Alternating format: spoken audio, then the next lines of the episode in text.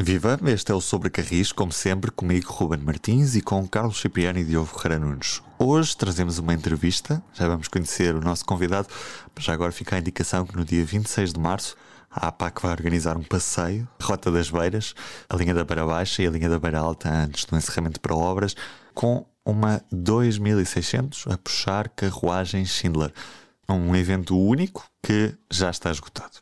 Mas no site caminhosdeferro.pt estão lá todos os horários para quem quiser fotografar ou acompanhar a viagem, mas já do lado fora do comboio. Vamos à entrevista. Connosco à conversa neste episódio hoje, presidente da APAC, da Associação Portuguesa dos Amigos dos Caminhos de Ferro, é António Brancanos, a quem muito agradecemos a presença aqui neste episódio do Sobre Carris. António, o que é que afinal é, é a APAC? Para que é que serve esta associação?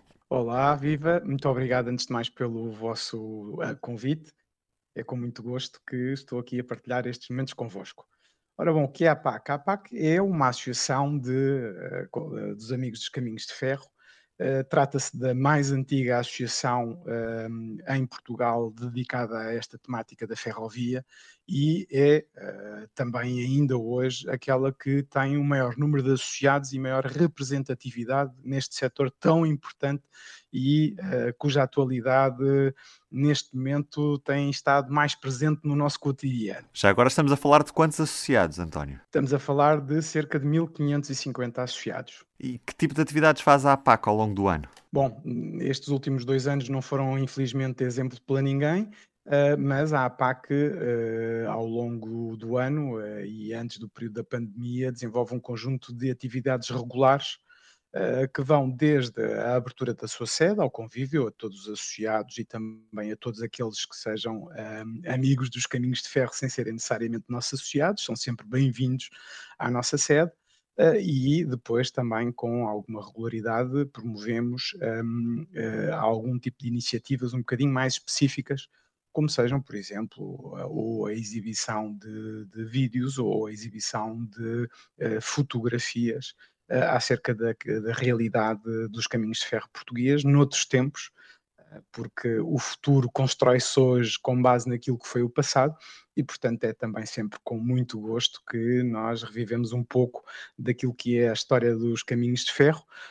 para quem, como eu, já não teve a oportunidade e a possibilidade de viver esses tempos, é sempre um momento de magia quando nos deleitamos com algumas imagens uh, com 40, 50 ou mais anos.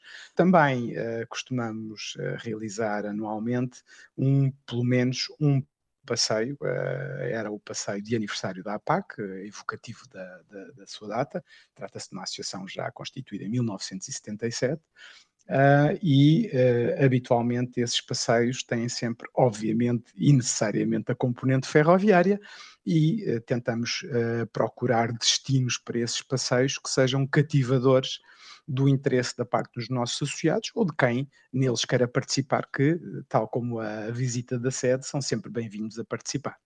António, pode dar alguns exemplos de passeios da, da APAC? Bom, ainda recentemente, não propriamente o passeio de aniversário da, da, da, da, associação, mas enquadrado numa iniciativa que foi um lançamento de um livro do João Cunha dedicado às uh, míticas 2600, um, tivemos a oportunidade de percorrer a linha do Minho, uh, já sob catenária, uh, entre Contumil e Valença.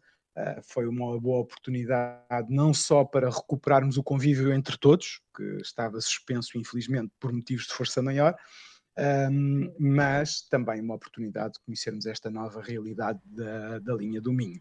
Uh, outros exemplos que posso dar de, de alguns passeios, uh, e vem-me assim rapidamente à, à, à memória, um que foi especialmente uh, marcante para a atual equipa da direção, que no fundo representou, depois de algum interregno uh, na vida associativa da APAC, que foi o, o, primeiro passeio organizado ao fim de alguns anos e que moveu uma multidão de gente, em que fomos a um destino improvável, fomos até à zona do Terminal 21 de Sines, Uh, e tivemos a oportunidade também de fazer um magnífico almoço uh, num local uh, também mágico, porque era o restaurante, era e é o restaurante que funciona na antiga estação do, de passageiros de Sines, já desativada e já com uh, a via de acesso também uh, levantada, mas foi uma forma de uh, conseguirmos um, ir a um destino muito improvável sem perdermos a oportunidade de voltar àquele que era o ponto de embarque dos passageiros Uh, enquanto a, a, aquela linha teve serviço de passageiros. Uh, também, uh, por exemplo, um, um, um, passeio de vapor no ramal da Lausanne, que infelizmente não tive ainda a oportunidade de vivenciar, mas que ainda hoje se encontra, aliás, é muito vulgar nas redes sociais encontrar imagens desse magnífico passeio que também teve um grande impacto uh, não só junto dos nossos associados, mas da comunidade ferroviária no seu total. António, uh, este ano faz 25 anos desde que começou o desmembramento da CP, quando uh, a componente da gestão ferroviária passou por uma entidade separada, a REFER. Passados 25 anos, normalmente estas datas servem para fazer balanços. O que é que balanço é que a APAC faz? Chegou a hora de voltar a reunir, deixar como está ou é possível uma terceira via? Bom, ehm, essa, essa é uma pergunta para a qual a nossa posição tem sido muito clara já há algum tempo. Poderia até mesmo dizer que, à semelhança de outras situações relativamente ao nosso país, Portugal foi um pouco uh, aquém daquilo que teria necessidade de ir para cumprir uh, essa diretiva um, europeia. Eh, podia ter sido criada uma uh, situação uh, à semelhança daquilo que foi feito, por exemplo, na Alemanha ou em França, em que foi criada uma SGPS, uma empresa de cúpula que reúne por baixo de si a gestão da infraestrutura, uma empresa dedicada à gestão de infraestrutura, portanto, cumprindo aquilo que eram os princípios da tal diretiva europeia que impunha a segregação entre a operação e a infraestrutura, e uh, a criação de uma uh, empresa de operação, porque, como uh, todos temos presentes, na altura ainda não estava sequer liberalizado o mercado, nomeadamente no transporte de passageiros. Portanto, esse foi um erro, logo em 1997, essa separação entre os dois setores do transporte ferroviário. Mais tarde, voltou-se a agravar ainda pouco mais esse erro com a inclusão da REFER na infraestruturas, na atual infraestruturas de Portugal, porque estamos a falar uh, de uma estrutura que existiu sobre diversos nomes ao longo dos tempos e que fazia a gestão e o planeamento do Alcatrão, da, da, da rodovia, que é uma realidade a todos os níveis diferente, eh, eu diria quase mesmo diametralmente oposta daquilo que é a realidade e as necessidades do setor ferroviário. E, um, pese embora um, o fator relevante ou que fundamentou esta junção da ferrovia com a rodovia tenha sido a de potenciar economias de escala, passados já também uh, muitos anos sobre essa junção, não se vê qualquer mais-valia, nem do ponto de vista financeiro, nem do ponto de vista operacional, nem do ponto de vista da segurança, relativamente à utilidade uh, ou à bonomia de junção destas duas entidades. António, a, APAC constitui de alguma forma uma opinião pública esclarecida sobre o setor ferroviário, ou seja, os seus sócios constituem uma massa crítica bastante forte, com todo o conhecimento que têm uh, sobre o setor. Será que a APAC, ao longo da história, algumas vezes foi ouvida pelos decisores, pelos governos, em relação a algumas questões, ou passaram sempre ao lado? Bom, essa é, é, é, é, uma pergunta difícil uh, e explico porquê. Difícil porque temos entre nós não só pessoas de todas as áreas de formação e, e áreas de atuação profissional um, e também algumas pessoas do próprio setor ferroviário. Portanto, a APAC congregou sempre entre si também profissionais do setor ferroviário o que, em abstrato e por si só, se calhar um, um, em circunstâncias normais, uma maior uh, capacidade de influência da APAC uh, relativamente ao setor. Contudo, essa não foi a realidade uh, durante muitos anos, talvez um pouco porque um, havia um bocadinho uh, o hábito de apelidar os amigos dos caminhos de ferro como os maluquinhos dos comboios. Uh, classificação ou rótulo que, no fundo, minorava muitas vezes até alguns profissionais uh, da ferrovia e tivemos entre, entre os nossos associados alguns pesos pesados, nomeadamente, por exemplo, da companhia histórica, do operador histórico da CP. Há algumas personagens ilustres daquela casa e, e, e que tiveram importância e impacto para o caminho de ferro em Portugal nas últimas décadas.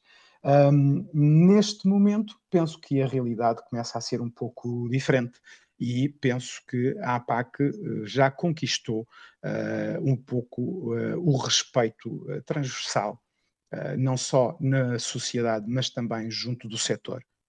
e essa conquista é o resultado de trabalho desenvolvido desde 1977, um, e que vem sendo traduzido não só nas atividades uh, promovidas pela Associação, mas também na divulgação que a Associação faz do nosso caminho de ferro e da sua história. Não numa perspectiva meramente de olhar para o passado, numa perspectiva de análise histórica, mas também como, uh, conforme bem referia, como um think tank, como, como, como dizem os americanos, como uma câmara de reflexão sobre aquilo que deve ser o nosso caminho de ferro.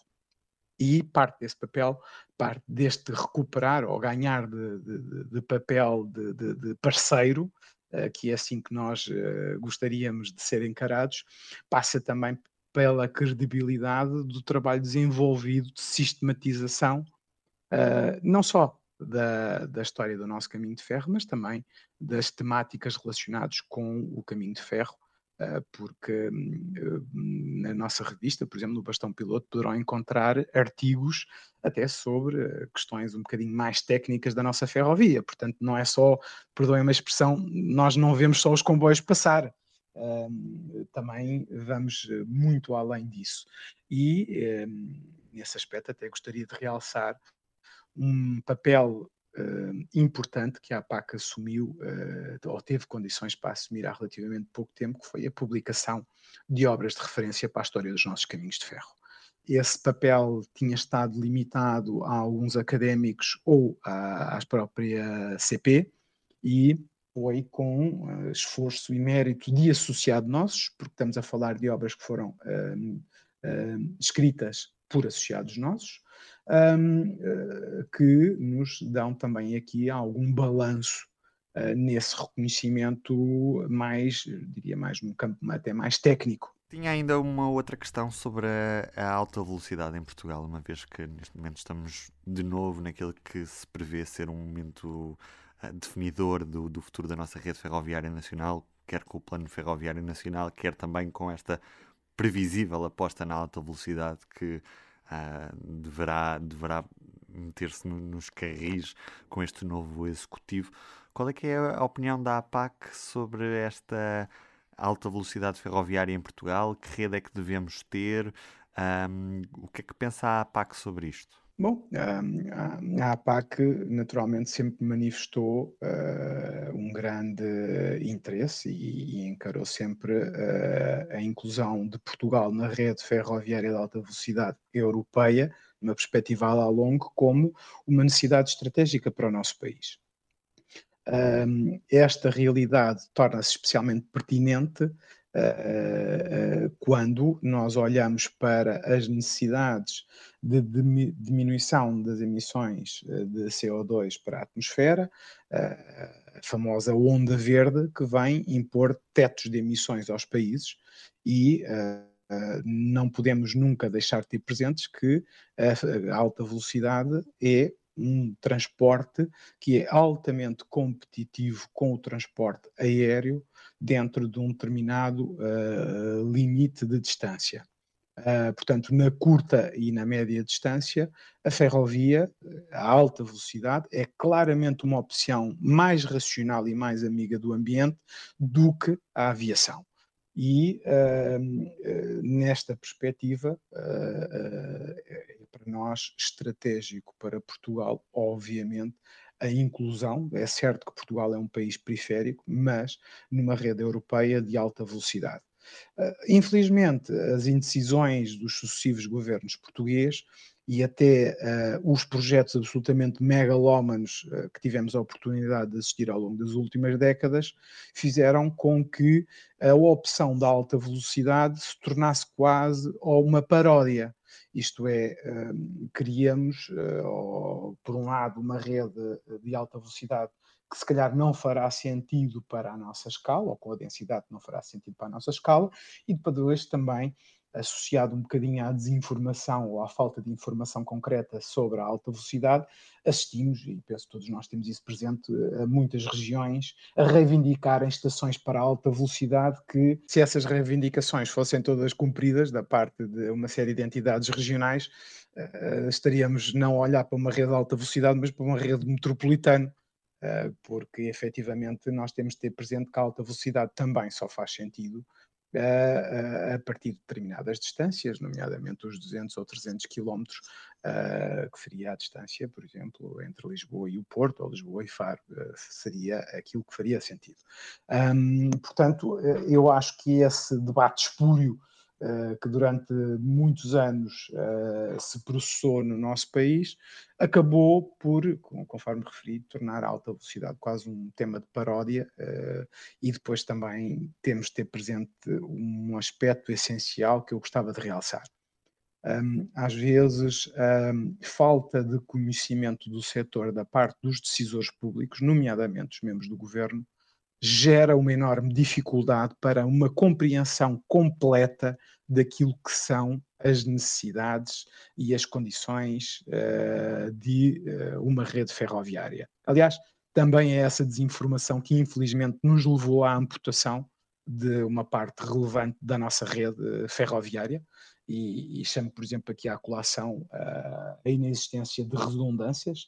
Ainda há bem pouco tempo foi corrigido um erro tremendo que uh, foi a reposição uh, da ligação entre a Covilhã e a Guarda, uh, portanto, a redundância de uma da, da, nossa principal ligação internacional ferroviária, que esteve durante cerca de uma década em pinças, apenas pendurada na linha da Beira Alta há por vezes a falha dos decisores políticos não saberem o que é que estão a lidar eh, e felizmente no, no, nos, nos últimos meses foi posto em prática um plano ferroviário nacional que tentou auscultar precisamente as associações, as pessoas, quem, quem quisesse dar algum tipo de propostas. A APAC apresentou alguma proposta para este plano ferroviário nacional? Não, a APAC, enquanto entidade, não apresentou. Houve uma série de uh, uh, nossos associados que apresentaram propostas, até porque esta auscultação, naturalmente, que era uma, uma auscultação de natureza um bocadinho mais alargada e menos institucional. Portanto, acho que é um bocadinho aqui uma abertura maior de participação do público que, eh, felizmente, e nestas matérias também já vai sendo uh, maior o público interessado pela, pela ferrovia. Mas, institucionalmente, a APAC não apresentou nenhuma uh, proposta uh, em seu nome. Como é que vês o atual momento da ferrovia em Portugal? O país está no caminho das boas decisões? Bom, hum, eu penso que o país está seguramente em melhor caminho do que estava há dois anos atrás, no que se reporta às decisões. Uh, isto porque, felizmente, uh, e com uh, o atual ministro ainda em funções, um, houve uma abordagem diametralmente oposta daquilo que era a perspectiva política sobre a nossa ferrovia. Eu recordo que a nossa ferrovia uh, nos deixou a todos, todos eh, interessados pela temática ferroviária, profundamente angustiados, desgostosos e preocupados relativamente ao seu, ao seu futuro, quando uh, aquela vaga tremenda de supressões uh, nos assolou durante largos meses uh, e resultante da falta de material circulante. Um, houve, felizmente, uh, uma reação política, porque estas questões não passam exclusivamente numa perspectiva de gestão da empresa, porque, como todos nós uh, temos bem presente, um, a CP continua ainda hoje com um encargo de dívida uh, que uh, condiciona completamente a sua capacidade de, e autonomia de investimento. E, nesse sentido, era importante efetivamente ser realizado o seu saneamento também para lhe uh, poder conferir melhores condições para um mercado que, nomeadamente no que se reporta à abertura do setor à concorrência, eh, poderá uh, configurar-se com uma realidade diferente com a entrada de novos operadores. Portanto, uh, uh, se queremos que uma empresa com mais de 150 anos de história um, continue em forma, os governos terão necessariamente de olhar para ela e resolver o problema da sua dívida. Até porque, como nós sabemos, parte dessa dívida era uma dívida absolutamente injusta. Eu recordo-me há, há, alguns anos atrás que o acionista-Estado dava instruções à, à, empresa por si participada para eliminar dos passivos e reconhecer como imparidade, isto é, como dívida não pagável, a dívida do Estado, o que é algo absolutamente caricato e inaudito Uh, e, uh, a par deste tipo de coisas, uh, verificámos também, por exemplo, os transportes que a empresa, por lei, era obrigada a assegurar, nomeadamente de agentes da autoridade e militares, também não eram alvo de qualquer compensação. E, nesse aspecto, a contratualização do serviço público veio prestar um grande contributo e repor algum equilíbrio. Era importante, era, efetivamente, que todos esses erros e falhas da parte do acionista-Estado no passado fossem corrigidos com o saneamento da dívida, da dívida uh, histórica da CP. António, como é que uma pessoa pode ser sócia da APAC? Ora, é muito fácil. Uh, www.caminhosdeferro.pt um, tem uma secção onde tem todas as informações sobre como se tornar nosso associado. É com muito gosto que acolhemos uh, todos aqueles que gostem da temática ferroviária e aproveito para recordar que os nossos sócios beneficiam de um conjunto de vantagens, eh, nomeadamente preços concorrenciais ou preços preferenciais, diria antes, eh, eh, para participação nos nossos eventos e também da distribuição do nosso boletim oficial, do bastão piloto, que este ano já irá beneficiar três edições anuais. Portanto, o valor das cotas é facilmente amortizável em todos os benefícios que os potenciais sócios retirarão com a sua inscrição. São todos bem-vindos, todos aqueles que gostem do nosso caminho de ferro e gostem de partilhar o seu gosto com outros. Muito obrigado, António. Foi um prazer. Obrigado eu pelo vosso convite e continuação do vosso excelente trabalho em prol da nossa ferrovia. E assim nos despedimos por hoje. Aquele abraço. O público fica no ouvido.